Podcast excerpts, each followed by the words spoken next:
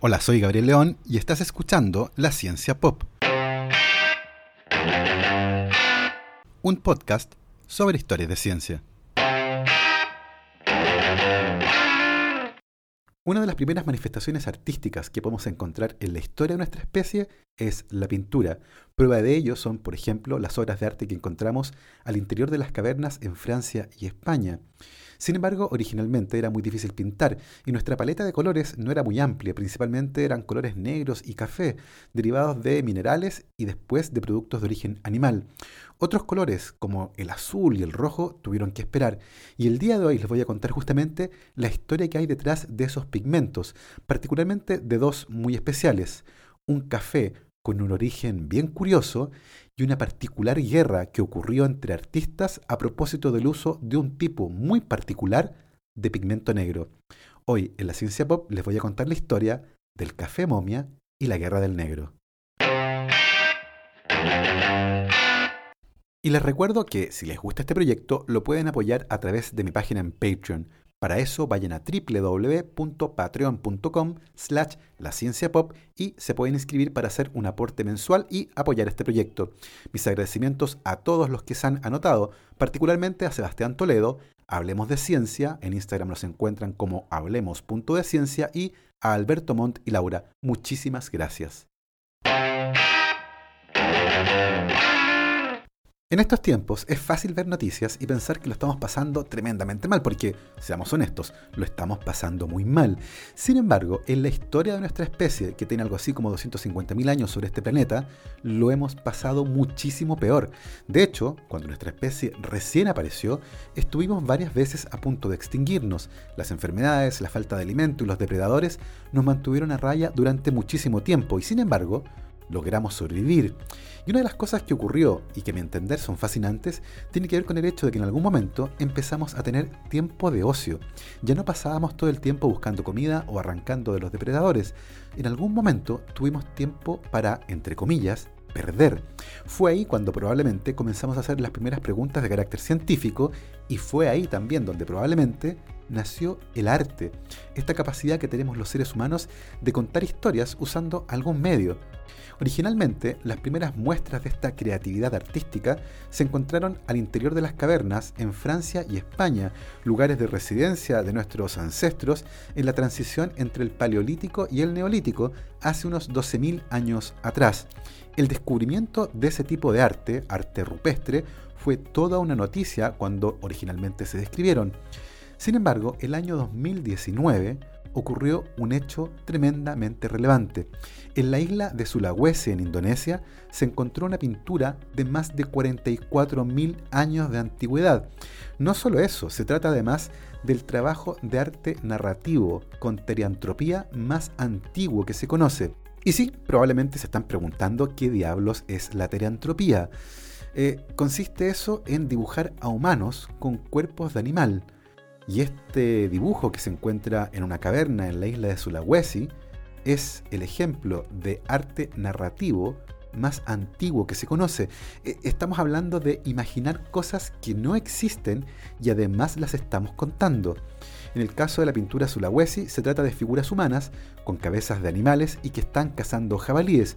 Y uno puede ver ahí, por ejemplo, que se usa el color negro y rojo que probablemente tienen su origen en el uso de carbón y también a algunos óxidos de origen metálico. Esta pintura, descubierta el año pasado, como les digo, se convirtió entonces en el trabajo de arte narrativo más antiguo del cual tenemos registro, 44.000 años.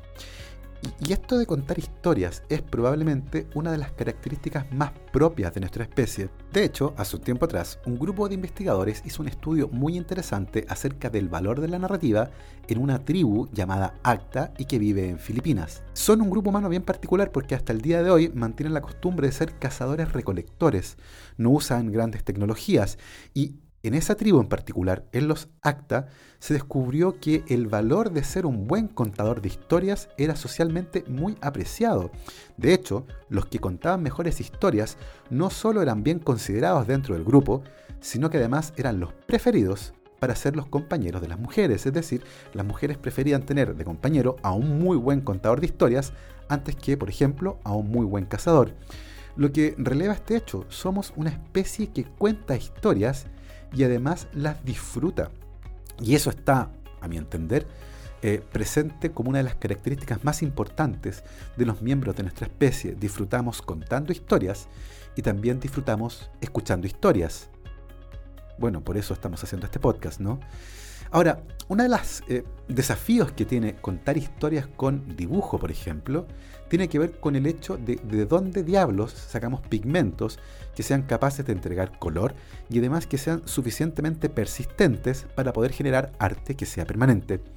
Los pigmentos, en ese sentido, son moléculas capaces de reflejar cierto tipo de luz y por lo tanto aparecer frente a nuestros ojos y frente a nuestro cerebro teniendo un tipo particular de color. Los primeros pigmentos que utilizamos eran partes de plantas y animales que tenían moléculas de color y que al ser molidos podían ser utilizados para hacer arte o teñir ropa. Esos pigmentos eran tremendamente escasos y por lo tanto además eran carísimos y por la misma razón se mantenía en secreto su origen. Una vez que alguien descubrió un pigmento, lo quería vender y por lo tanto no quería contarle a nadie de dónde lo había sacado o cómo lo había fabricado. De hecho, había algunos pigmentos que eran tan tan escasos que se convirtieron casi en un mito.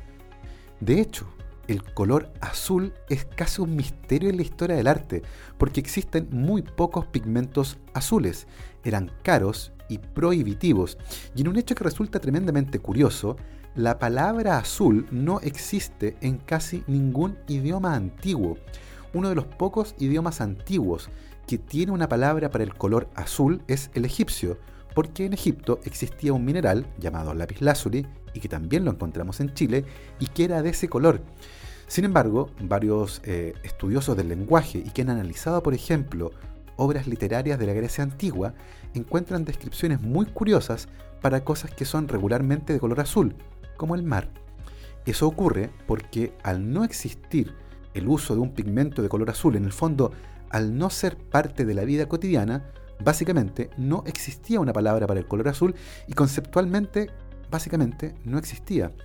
Eh, sin embargo, cuando fue un poco más común y se empezó a usar en el arte, era extremadamente caro y por eso que muchas veces solo podían costearlo los miembros de la realeza y cuando encargaban un cuadro y en ese cuadro se iba a usar el color azul se compraba por encargo y estableciendo claramente cuánto de ese pigmento azul carísimo se iba a utilizar.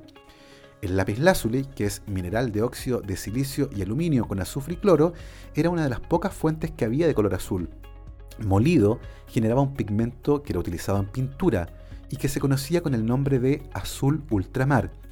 Ese nombre deriva del latín ultramarinus, literalmente de más allá del mar, haciendo referencia a que era un pigmento que era importado de Asia por vía marítima.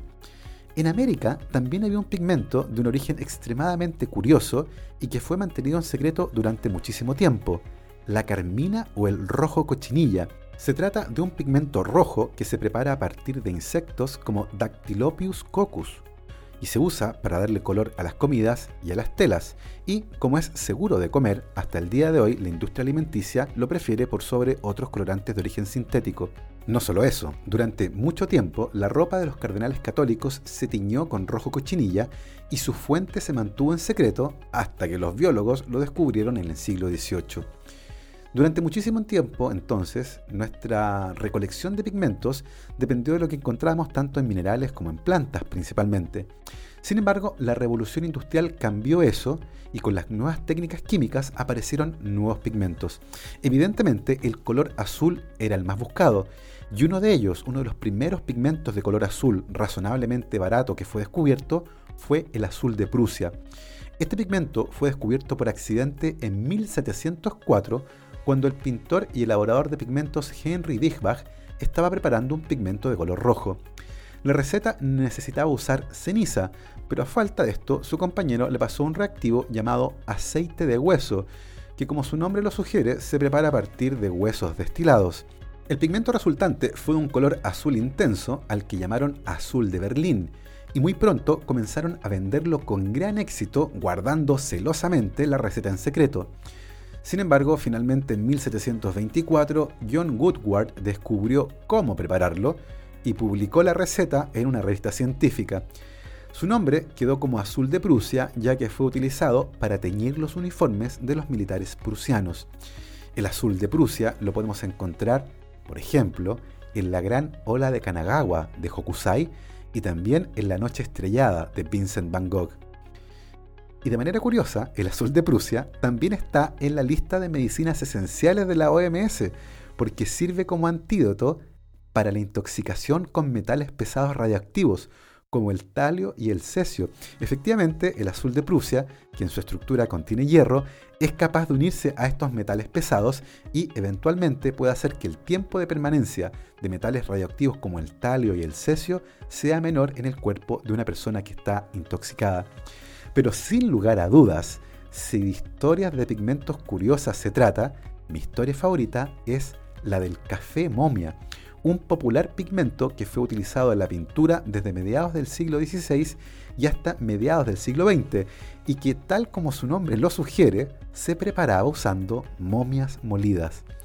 Las momias egipcias se hicieron tremendamente populares en Europa en la época medieval, principalmente por sus usos medicinales.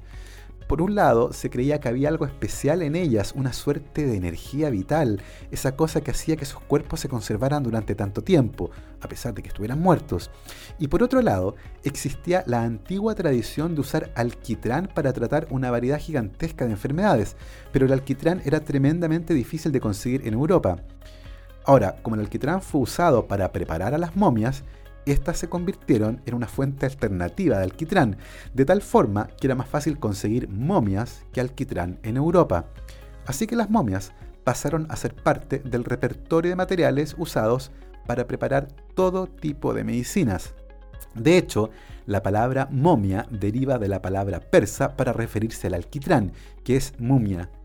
Esta palabra luego se comenzó a usar para referirse a los cuerpos embalsamados que se encontraron en el antiguo Egipto. Luego de la ocupación de Egipto por parte de las tropas de Napoleón en 1798, hubo un resurgimiento en el interés por la antigua cultura egipcia en Europa y, por supuesto, por las momias. Esto incluyó un lucrativo mercado de venta de momias destinadas a Europa. En Inglaterra, por ejemplo, era común que se celebraran fiestas para abrir momias, las que despertaban un gran interés. De hecho, era tal la cantidad de momias disponibles que incluso se usaban en chimeneas para generar fuego y calor. Y ya que los europeos se tragaban, untaban y fregaban momias molidas, no fue raro que a alguien se le ocurriera usarlas para pintar. Así, los cuerpos momificados, molidos, se mezclaban con varias resinas y así, ¡paf!, nació el café momia. En la pintura El interior de la cocina de Martin Drolling, pintada en 1815, podemos ver un uso extensivo del café momia, aunque muy probablemente no eran egipcias, se cree que fue hecho con los restos momificados de algunos reyes de Francia que fueron desenterrados de la Basílica de Saint-Denis. El pintor Edward Burne Jones pensaba que el nombre café momia era solo para referirse al tipo de café, pero cuando durante un encuentro con otros pintores le informaron del real origen de este color, se horrorizó. Fue al taller de su casa, tomó el último tubo de café momia que le quedaba y procedió a darle cristiana sepultura en el jardín de su casa. En 1964, el director de la compañía C. Robertson Co., fabricante de materiales para artistas, anunció que dejarían de fabricar el café momia por falta de materia prima. Como pueden ver, la historia de varios pigmentos es fascinante, pero a mi entender ninguna se compara con la Guerra del Negro, una particular guerra que ocurrió entre artistas hace muy poco tiempo atrás sobre los derechos para usar un tipo muy particular de pigmento negro, pero eso lo veremos después de este corte. La ciencia pop cuenta con el auspicio de Micrae, la primera marca de dermocosmética chilena. Su crema facial anti-envejecimiento contiene el extracto único BioAlgi, creado en Chile en base a lo mejor de la microalga clorela. Su concentrado tiene propiedades que generan efectos nutritivos y directos sobre tu piel. Vayan a www.micrae.cl y podrán comprar con un 15% de descuento si utilizan el código promocional Ciencia Pop, todo junto. Micrae, dermocosmética basada en ciencia. Como les contaba antes del corte, uno de los colores más utilizados en la historia, y porque probablemente fue uno de los primeros en estar disponible, era el color negro, probablemente utilizado a partir de los restos quemados de madera. Existen dos formas de entender el color. El primero es la síntesis de color sustractiva, que es el típico que se utiliza en aquellos sistemas de impresión CMYK, que viene del inglés Cyan, Magenta, Yellow and Black. En ese sistema que se utiliza para pigmentos, la mezcla de todos ellos eventualmente podría crear un pigmento de color negro. Por otro lado, existe la síntesis de color aditiva, que se utiliza para referirse a aquellos colores que aparecen cuando se mezcla luz. En ese escenario, la mezcla de todos los colores utilizando luz genera el color blanco, y por lo tanto, en la síntesis de color aditiva, el color negro se refiere a la ausencia completa de luz. En cualquiera de los dos sistemas, uno puede entender que el negro se refiere a cualquier tipo de pigmento, o a la ausencia de luz en el otro caso, que consigue justamente hacer que no se refleje ninguna longitud de onda. Estamos hablando entonces de un pigmento que es capaz de absorber la mayor cantidad posible de luz y reflejar la menor cantidad posible de luz. Los negros que utilizamos actualmente cumplen parcialmente con esa premisa, ya que no existe un pigmento que sea capaz de absorber completamente la luz, y eso puede resultar un problema para algunas áreas muy específicas de la tecnología. Y en ese sentido existía el desafío por crear el negro más negro, un pigmento que fuera capaz de absorber casi por completo cualquier tipo de fotón y reflejar muy poca luz de vuelta. Eso fue precisamente lo que se quería hacer con el desarrollo de Banta Black, que fue creado por la compañía inglesa Surrey Nanosystems. Esta compañía utilizó una estrategia tremendamente compleja para fabricar este pigmento negro. Se trata de nanotubos de carbono que están alineados verticalmente. De esa forma, estos nanotubos de carbono funcionan como trampas para los fotones, los que entran y no pueden salir, y su energía se disipa como calor. Por lo tanto, en ese pigmento casi no existe emisión de luz, algo que claramente es muy complejo y caro de hacer, ya que en ese caso el pigmento debe sintetizarse en la misma estructura que ustedes quieren pintar, ya que deben fabricar in situ los nanotubos de carbono que estén alineados además verticalmente, es decir, están construidos, están fabricados esos nanotubos de manera perpendicular a la superficie que ustedes quieren pintar. Imagínense entonces que estos nanotubos son eh, fideos y esos fideos los tienen que pegar entonces perpendicular a la pared. Todos los fotones que entren a esos nanotubos no van a salir, su energía se va a disipar y por lo tanto esa pared va a quedar completamente negra. Este pigmento Banta Black fue desarrollado pensando en la industria aeroespacial y de observaciones astronómicas y es capaz de absorber el 99,965% de la luz visible, convirtiéndose así en el pigmento más negro que se ha desarrollado en la historia de la humanidad. El nombre Banta Black proviene de la sigla Vertical Aligned Nanotube Arrays, de ahí el Banta y Black el negro. Y se trata de un pigmento que es extremadamente carísimo. Imagínense que tienen que sintetizar in situ los nanotubos de carbono. Sin embargo, la empresa Surrey Nanosystems logró generar una forma más barata de fabricarlo, y en un formato más cómodo en spray y además a baja temperatura. Era evidentemente más sencillo y se podía hacer fuera de un laboratorio. Era algo así como un negro muy negro pensado para artistas. Y se llamó Banta Black S-Vis. Ahora, ¿era para todos los artistas? La verdad es que para la empresa resultaba imposible proveerlos a todos. Así que eligieron a un artista, Anish Kapoor Anish Kapoor es tremendamente conocido por varias de sus obras en las que juega con las texturas y las superficies. Una de las más conocidas es The Cloud Gate o El Poroto, que se encuentra en el Millennium Park en Chicago, que es esta especie de poroto gigante y que además tiene una superficie que es reflectiva. Vayan a darse una vuelta por Instagram y van a encontrar un montón de fotos de gente que está ahí en el Cloud Gate, en el Millennium Park de Chicago. Ahora, una de las cosas que pasó es que la empresa no era capaz de fabricar suficiente pigmento negro para todos los artistas, así que firmaron un contrato de uso exclusivo con Anish Kapoor. el Vanta Black solo podía ser usado por él. Un tipo con un ego enorme, un maníaco narcisista, así fue descrito por otro artista, pero su trabajo es tan bueno que se lo ha ganado, afirmó el mismo artista. La historia era que no comenzó a distorsionarse y algunos entendieron que los derechos eran sobre el uso del color negro. Stuart Semple, un artista joven y no famoso como Kapoor, estaba interesado en mezclar sus propios pigmentos y fue uno de los artistas que primero se enteró de este uso exclusivo por parte de Anish Kapoor del Banta Black. Él consideró que eso era tremendamente injusto. La idea de un pigmento nuevo es que esté en las manos de la mayor cantidad posible de artistas, porque si no al final, ¿para qué? Stuart Semple entonces decidió hacer algo bien insólito. Decidió desarrollar el pigmento rosado más rosado, un pigmento que él vende en su página web con una única condición. No puedes ser Anish Kapoor o comprarlo para él tal cual. De hecho, en la página, si ustedes compran ese producto, viene una advertencia.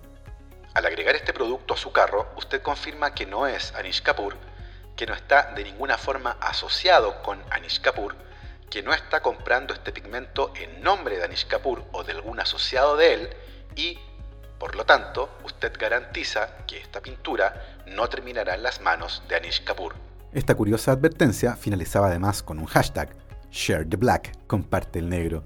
Y todo podría haber quedado ahí si no fuera porque Anish Kapoor subió a su Instagram una foto que mostraba su dedo medio untado en un frasco del pigmento rosa más rosa desarrollado por Stuart Semple. Y eso fue lo que finalmente desató la guerra. Semple decidió entonces hacer su propio negro y a fines del 2016 e inicios del 2017 trabajó en las versiones 1 y 2 de su pigmento negro más negro, que fue desarrollado en colaboración con otros mil artistas. Para eso, Sample les mandaba muestras de pigmentos y les pedían que utilizaran distintas resinas o vehículos para suspender los pigmentos y eventualmente llegar al negro más negro, pero que fuera barato y fácil de hacer. Llegó finalmente a una versión 2.0. Se trata de un pigmento extremadamente negro y además muy barato. Y nuevamente, este pigmento está disponible en su página web y cualquier persona lo puede comprar. Claro, a no ser que seas Anish Kapoor. Finalmente, el uso artístico del Vanta Black se ha limitado a un reloj del fabricante suizo MCT. Ahora no corran a comprárselo, es un reloj que cuesta 95 mil dólares, algo así como 80 millones de pesos. No sé si vale la pena. Esta historia muestra el lado curioso y a veces desconocido de los pigmentos que forman parte de nuestra vida, desde que eligen el color de la pared que quieren pintar el living hasta el color del lápiz que quieren usar para hacer algún tipo de ilustración. Y además juega profundamente con nuestra capacidad de percibir el color. Pero ese es tema para otra historia. Por ahora lo dejamos aquí y lentamente nos vamos a negro, pero volveremos la próxima semana con otra fascinante historia. Que esté muy bien, lávense las manos.